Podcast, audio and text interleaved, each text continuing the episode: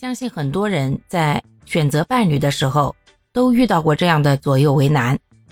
一边呢是自己喜欢的，或者有怦然心动的感觉的，但这样的呢，往往啊，其他条件并不达标。另一边是各方面条件都达标了，但却始终感觉不太来电。而且啊，越是优秀的人啊，这样的选择难题越多见。感情告诉你，快选喜欢的那一个，不然呀，以后你会后悔的。可是理智又告诉你，还是选合适的吧，不然呀，你以后过日子呀，相爱容易相处难。怎么办？怎么办？喜欢和合适到底怎么选？在线等啊，在线等。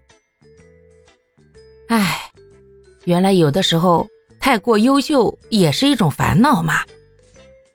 因为啊，像我们这样普通的，那都直接是逮到一个是一个了，不早一点找好了下家呀，那就生怕砸手里喽。